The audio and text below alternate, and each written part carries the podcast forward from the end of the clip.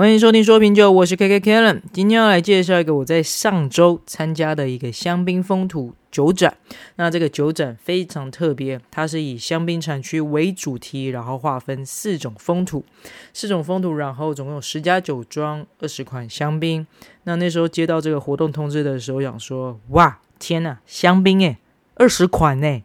哇，就是觉得非常的兴奋了，因为很难得，就是其实喝香槟就已经是一个很难得、很开心的事情，然后一次又让你喝到二十款，我那真的是天上掉下来的礼礼物，好吗？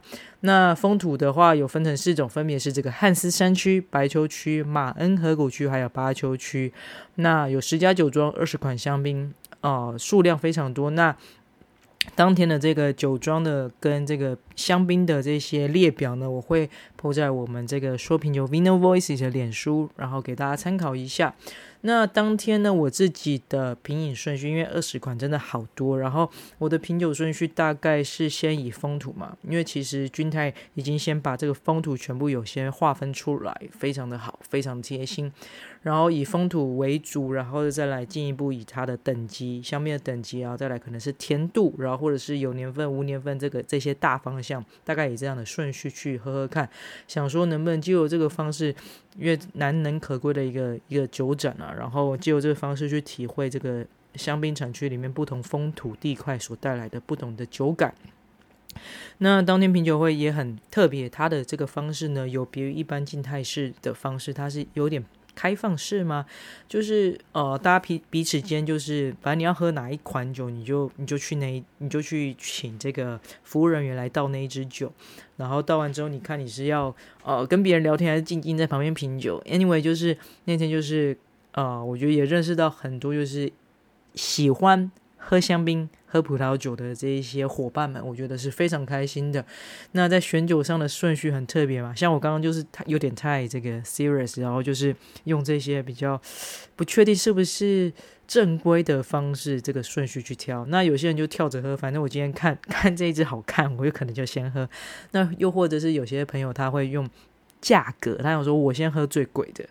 我觉得也是一个不错的方式，对啊。好，那讲这些呃，在介绍这个当天的这个酒款之前呢，我想说，我们还是先大概复习一下香槟的一些相关的一些知识，好吗？那当然了，也不是说复习了，因为我觉得这些东西也不是说啊、呃、看一遍、讲一遍、听一遍就会记得的东西，所以我觉得也好，因为我们节目已经。哦，这大概可能是第五次嘛，就是在介绍气泡酒或者是在香槟上面，大概是第五次的介绍。那今天在介绍香槟的时候，那我们再来特别针对这个分级制度啊，或者是一些其他的知识，做一个进一步的介绍。好，那一开始我们就当然先来介绍一个香槟区域的分级制，它是有个九村分级制度。好，那其实它分级制度很特别，它是以这葡萄园的风土条件为基础，像是你土壤啊、葡萄园的坡度，然后或者气候影响的葡萄生长条件等等，去划分，划分成三个等级。那最高等级的就是特级园 （concrete），那其次是一级园 Premier Cru，那最末端的就是普通的村庄级 （Cre）。Cre 就是那个单字 C R U 这个单字。那这个分级以后呢，香槟协会每年会依照当年的状况去制定一个葡萄的标准价。那最高等级的特级园 Concrete，它的葡萄是可以按标准价的百分之百出售。好，那再来其次这个一级园，它的葡萄呢是可以按标准价大概打九折去做出售。那这个普通村庄 Cru，它的这个葡萄呢大概就是按标准价的八折去做一个出售。那再来，我们来介绍一下香槟的年份。年份香槟年份也蛮特别，那只能说大概。大概大部分的香槟都是无年份的香槟，因为呢，香槟它要维持每年的品质要稳定，好，所以多半会用不同年份的葡萄酒这些基酒去做一个调配。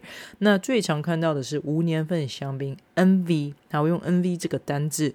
那这个 NV 呢，如果你体验喝到无年份香槟，它大概呢会会去比较会有散发出一个比较多果味，好，比较富有一些果味，然后或者是一个很强烈的面包的香气。好，这大概是无年份香槟的特色。那再来，当然还是会有一些有年份的香槟。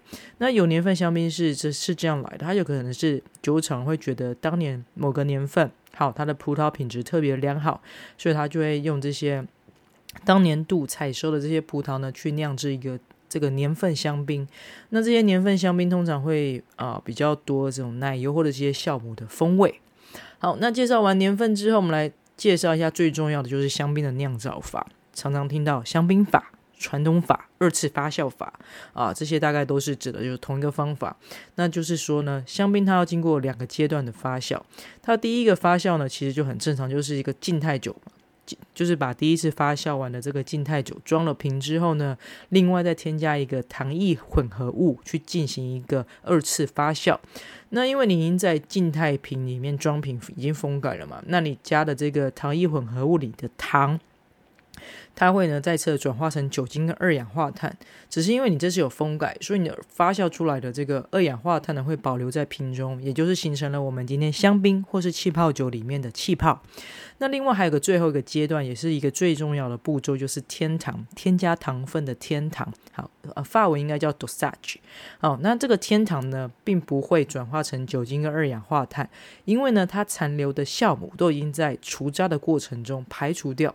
那这个阶段所添加的糖分，它只是在平衡葡萄酒的酸度。所以呢，我们常常会在这个香槟的瓶装这个酒标上面会看到这个甜度的。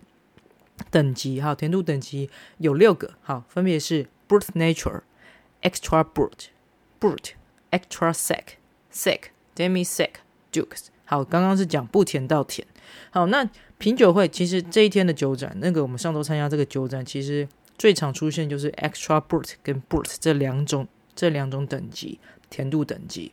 那我。其实一直以为台湾最长的香槟或是气泡酒是 Brut 这个天堂的这个等级，然后以为 Extra Brut 是属于比较欧式、欧式欧洲那边会喝，因为我上一次喝到这个 Extra Brut 这个等级的这个这个气泡酒是在德国的时候，我就想说，哎，其实是不是啊、台湾应该比较。比较不符合台湾的这个口味，结果不是，结果对，因为当天这个酒展呢，大概有一半以上都是这个 extra brut 这个天堂的程度。那 extra brut 的天堂程度呢，大概是添这个一公升大概添零到六克的糖分。好，那 brut 这个等级呢，会再多一点点，大概是添这个零到十二克。好，那其实我们刚刚讲的，不论是这个等级制度，好，还是这个香槟的无年份、有年份，然后或者是这个它的天堂的克数，好，其实在当天这个酒展君太的这个提供的品酒笔记里面都有注明这些资讯，那我觉得是非常非常用心的。OK，那我们来分享一下这个。这个当天大家喜欢的酒款，就像我刚刚讲的，就是这个酒展这个品酒会，它是有一点开放式的，所以是一个可以让你去跟一些跟你有同样喜好的朋友去互相认识。那其实那天就是在有默默的记录了一下大家喜欢的酒款。那我今天选，因为这个节目时间的关系，我就选一款，好，选一款是大家喜欢的酒款。那这个酒款是当天的六号香槟，六号香槟它是这个 Young Gloit Cremant Conqueré Blanc de Blanc Extra Brut MV NV，好，我刚刚念的那一长串都是它的这个酒标名称，那其实透露了很多讯息。好，所以要再次强调酒标的重要性。我们来拆解一下这个酒标怎么看。它第一个这个酒庄的名称就叫做 Donglai，东东格莱，东格里。好，那再来，它是特级园，所以我们有看到酒标，它有写到 Concrete。那这个特级园，它的这个特级园是在 Cremant Cremant，它这个葡萄园，好，特级村。好，那再来会看到 Blanc de Blanc，它是一个白中白的香槟。好，然后天堂的程度是 Extra Brut，好，算是低补糖的一个香槟。然后是无年份的，所以会看到 NV 这个单字。好。那所以说酒标真的很重要吧？好，那么稍微来介绍一下这一款酒，它的产区是在白丘区。那白丘区它的风土主要就是白垩土，好，那也是香槟区最具代表性的一个风土。那它的这个主要就是像是一个方解石啊，或是一些远古的海洋生物留下来的一些贝壳啊，或是骨骼的碎片、粘土等等所组成的。那它有个多孔，很多孔。孔多孔的那个特性，所以呢，它的排水性是非常好的。但是呢，在干燥的时节里面呢，你又可以发挥一个类似水库，有个蓄水的作用，所以为这个葡萄呢提供了一个稳定的水分来源。那这个风土特色呢，也让它在这个极端气候里面呢，它有这个调节酸度，好不调节温度跟水分的一个一个这个特色。好，所以呃，常听到就是香槟区就是最著名的就是这个白垩土。那白垩土它最广泛种植的就是 Chardonnay 这个品种。那这个这个这个白丘区呢，它还有很多就知名的是特级村。然后酿造主要就白中白的香槟，所以刚刚其实我们在看这个酒标 Blanc de Blanc，如果没有看到这些那个细节的话，其实大概就可以猜出来香槟区，然后又是白中白，其实大概就可以猜出它是夏多内这个品种。OK。好，那来讲一下它的这个酒庄的特色。这个 Jean Grouard 它算是一个呃最近几年，然后包括一些法国当地的一些知名酒评都会给他一些蛮强烈的一些称赞，像是例如说啊，他的接班人就会给他一个最强的接班人回归，然后或者是说他是一个目前最值得瞩目的一个酒庄，好，非常的特别。那他的故事大概就是呢，他其实啊。呃，也是一个算是一个呃比较尊重自然的一个酒庄，然后在二零一三年呢，全面转换成一个生物动力法。那这生物动力法是什么呢？其实可以回顾一下我我们第二十七集的节目，在介绍那个 Burnt Cordiage 的那个酒庄的时候，有在介绍生物动力法。它大概的概念是什么呢？就是他会觉得说，在种植葡萄之前呢，他应该先把原本大自然应该要有的原生的动植物都把它先给建立好。好，建立好这些之后呢，次要的才是去种植这些葡萄，就是很尊重大自然给的礼物了。大概是白话，好，讲得很简短，讲得很白话是大概是这个意思。那如果你想要再深入，听我说这个生物动力法的解说，会建议回顾我们第二十七集的节目内容，好吗？好，那这个 John Lloyd 这个酒庄呢，它是它的葡萄园主要都在白丘区为主。那有这个特级村，像是我们今天刚刚要介绍这个六号香槟，它又是个特级村的 Cremant，。那它当然还有其他一些一级村的地块，然后都是一些很优秀的地块。那它很尊重自然嘛，你看它都使用生物动力法了，是非常尊重自然的。那另外在酿造上面呢，它仅透过原生的酵母去启动发酵，那也不会刻意去停止乳酸发酵。那另外呢，它也是强调一个低补糖、低程度的补糖。那这会跟那个我们在二十四集第二十四集节目在介绍马克艾伯哈那一支香槟的时候，其实，呃，它这个酒庄也是一样，就是都是低补糖，因为他们可能就是觉得说，就是不要去打坏这个自然给的礼物，好，就是稍微去平衡一下这个香槟的酸度就好了。所以低补糖，所以你看到。哦、呃，基本上它都是一个推出一个 extra brut 低补糖的一个一个这个甜度的这个 这个程度，OK。那除此之外呢，呃，它的这个本身的葡萄园呢，这个老藤的树龄啊，树龄它大概是四十五年，呃，四十五到六十五岁的一个树龄，算是一个稀有的老藤，我觉得算是蛮蛮。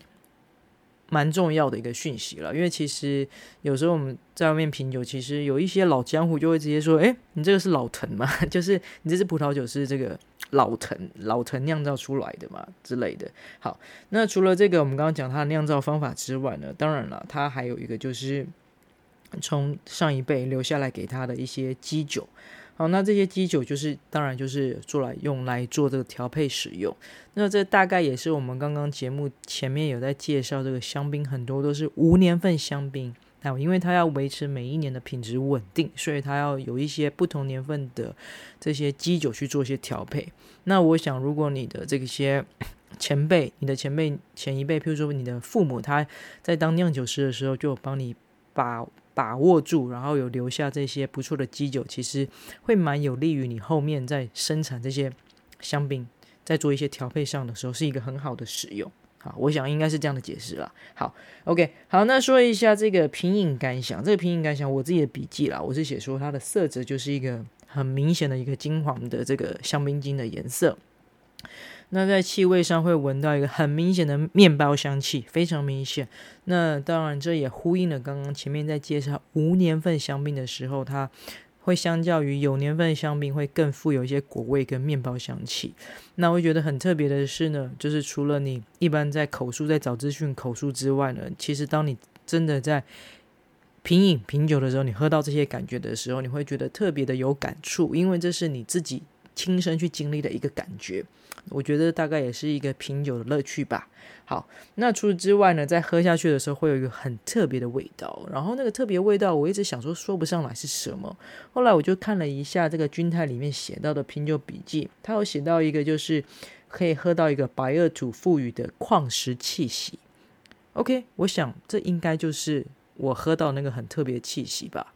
好，同样可能都是呃矿物味，可是它。不会像德国 Riesling 那种，有时候会很很浓的一种汽油味，是完全不一样的，是一个非常呃难非常难得难得，然后喝到的一种一种感觉。那我甚至直接在 这个笔记上面直接写的很直白，就写着好喝，就这样。好，那我觉得是真的不错的。就其实英雄所见略同，应该怎么讲。所以好，就是稍微跟大家介绍一下，就是那天就是。啊、呃，普遍朋友喜欢的一个酒款。那另外再跟大家介绍一个我我我自己推荐的，好吗？推荐的另外一款是当天的四号香槟。那四号香槟呢？四号香槟是一个小农香槟，好，大概是这个 Hugh Fair introduced Himmel Blonde and Blonde Extra Brut 啊，二零一七年份，好。那这个一样，我们从这个酒标就可以解读到的讯息哈。酒标它的那个酒庄呢，就是这个 Hugh Farrer，呃，我不确定这个法文怎么念。好，Anyway，它的翻译好，这个翻译中文是与黑兄弟。那产区是在这个汉斯山区。那汉斯山区它是香槟区最北的一块区域。那主要是以这个高品质的黑皮诺为主。那当然啦，有一些地块也是会很适合种植，像是 Pinot Monia 或者是像 Chardonnay 的生长。那这个区块好像也特别比较多的是小农香槟。好，所以像我们今天要介绍的这个第二支酒款，就是这个与黑兄弟，它就是一个在汉斯山区的一个小农香槟。那这个酒庄特色，它也是跟我们刚刚上一个讲的这个东格也有一点像，他们都是呃。很尊重自然，然后也是讲求这个生物动力法，然后也是一样有储存一些永续型的基酒，大概是近四十年的基酒，哇，比我年纪还大的基酒，我觉得 都好好奇那个基酒的味道到底是什么样，好吧？那这个与黑兄弟这一家小农香槟呢，它名列，它是名列在这个五十大风土里面的小农香槟的名单之中，好，也是一样，就是一些酒瓶呢，也是给予一个很高的评价。那这个雨黑兄弟，他的他的葡萄园呢，主要是这个一级村，好，一级村一级园呐，所以是 Premier Cru 吧，应该是好。那刚刚讲它的酒款名称，这个 Integral 啊，应该是 Inattendu 啊，好像不是这么念，好好没关系，你们可以稍微看一下这个脸书上面的这个列表名单，好吗？那它的这个意思翻译成是一个出乎意料的意思，那我估计。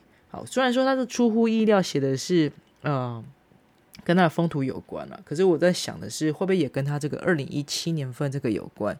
因为查了一下，因为我们刚刚讲嘛，其实香槟通常都是无年份，很少会有这个有年份的香槟，所以我那时候想说，哎，特别有一个这个二零一七年份，想说好，那来看一下，来来喝喝看，好，就是我觉得还不错。那查了一下，二零一七年份其实那一年的气候其实就是。蛮艰困的，它呢早春很快就回暖，很很快就回暖。那在整个芽苞都还没有长好的时候呢，它在到了四月下旬就发生一个很严重的霜害，导致整个香槟产区呢葡萄几乎都就是就是都损害掉了。然后到了五到七月的时候，天气又异常的炎热，然后到了八月上旬呢，又遇到了这个大雨跟冰雹。那当然了，让这个产量非常非常的稀少。那惨还有更惨，它到了九月准备要采收的时候，又发生了大雨。好，那尽管如此呢，在这么这么惨烈的一个气候条件下呢，它的还是有一些产量，只是是一个很低的一个产量。好，那这些低产量呢，它集中了更好的一个果实风味，所以当然也让这个二零一七年份酿造出来的香槟呢，会具有一个格外纯净浓缩的风格。好，那我觉得非非常特别了。好，那如果以品酒笔记来看的话呢，它这个色泽上是稍微浅一点的香槟金色，那在闻它的气味的时候，会闻到一个很明显的柑橘类的黄色水果香气。那整体的气泡感是非常绵密的，那口中会残留一个很强烈的一个果香。那个果香是什么？我觉得会有点是一个很明显的苹果香气。那个苹果香气讲白话点，大家都有喝过树顶苹果汁吧？没错，我觉得讲白话点哈，想象一下树顶的苹果汁，那只是没有那么甜。好，你会残留那种有气泡，然后又有那个苹果的香气，然后在闻的味道上面呢，也可以闻到这种黄色水果的香气。那整个在酸度平衡上的酸度去收尾，那我会觉得整个表现上面，我是觉得是非常的不错。那尾韵是非常的。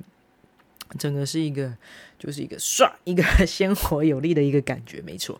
好，那这大概是我的一个品饮感想，好吗？那因为时间的关系，就今天大概在二十款酒里面就挑出两支跟大家分享一下。那当然，节目尾声还是要谢谢这个君太的再次邀请。那这个品酒活动真的办得非常的好，那当然也很开心可以受被受邀就参加这个活动。那。这个品酒会的整个酒展的进行方式也非常的特别，那大概是从一点半开始，然后到五点，然后二十款的香槟，其实我差差一点喝不完，差一点喝不完，因为你要想，不管它再倒多少的 ml 数好了，其实二十款累积下来，大概已经快要到七百五十 ml 了吧，对吧？所以其实非常开心啊，就是茫茫的，然后交朋友，然后你又可以喝香槟这样子，然后喝到最后呢，其实喝到最后几几支，其实它那个。都是一些低补糖，大概是 extra brut 这个甜度的那个等级，可是喝起来都很甜，所以我不确定到底是啊、我已经喝到懵掉了，还是是它真的这个甜度就是大概是那样的那样的甜度，就是已经分不清楚了。那另外就是、呃，我觉得要强调一下了，之后呢，如果要参加品酒会，尽量不要喷香水，好吗？因为呢，其实其实都会影响到品酒的感觉。OK。好，最后要强调一下，禁止酒驾，未满十八岁禁止饮酒。今天节目先到这边喽，拜拜。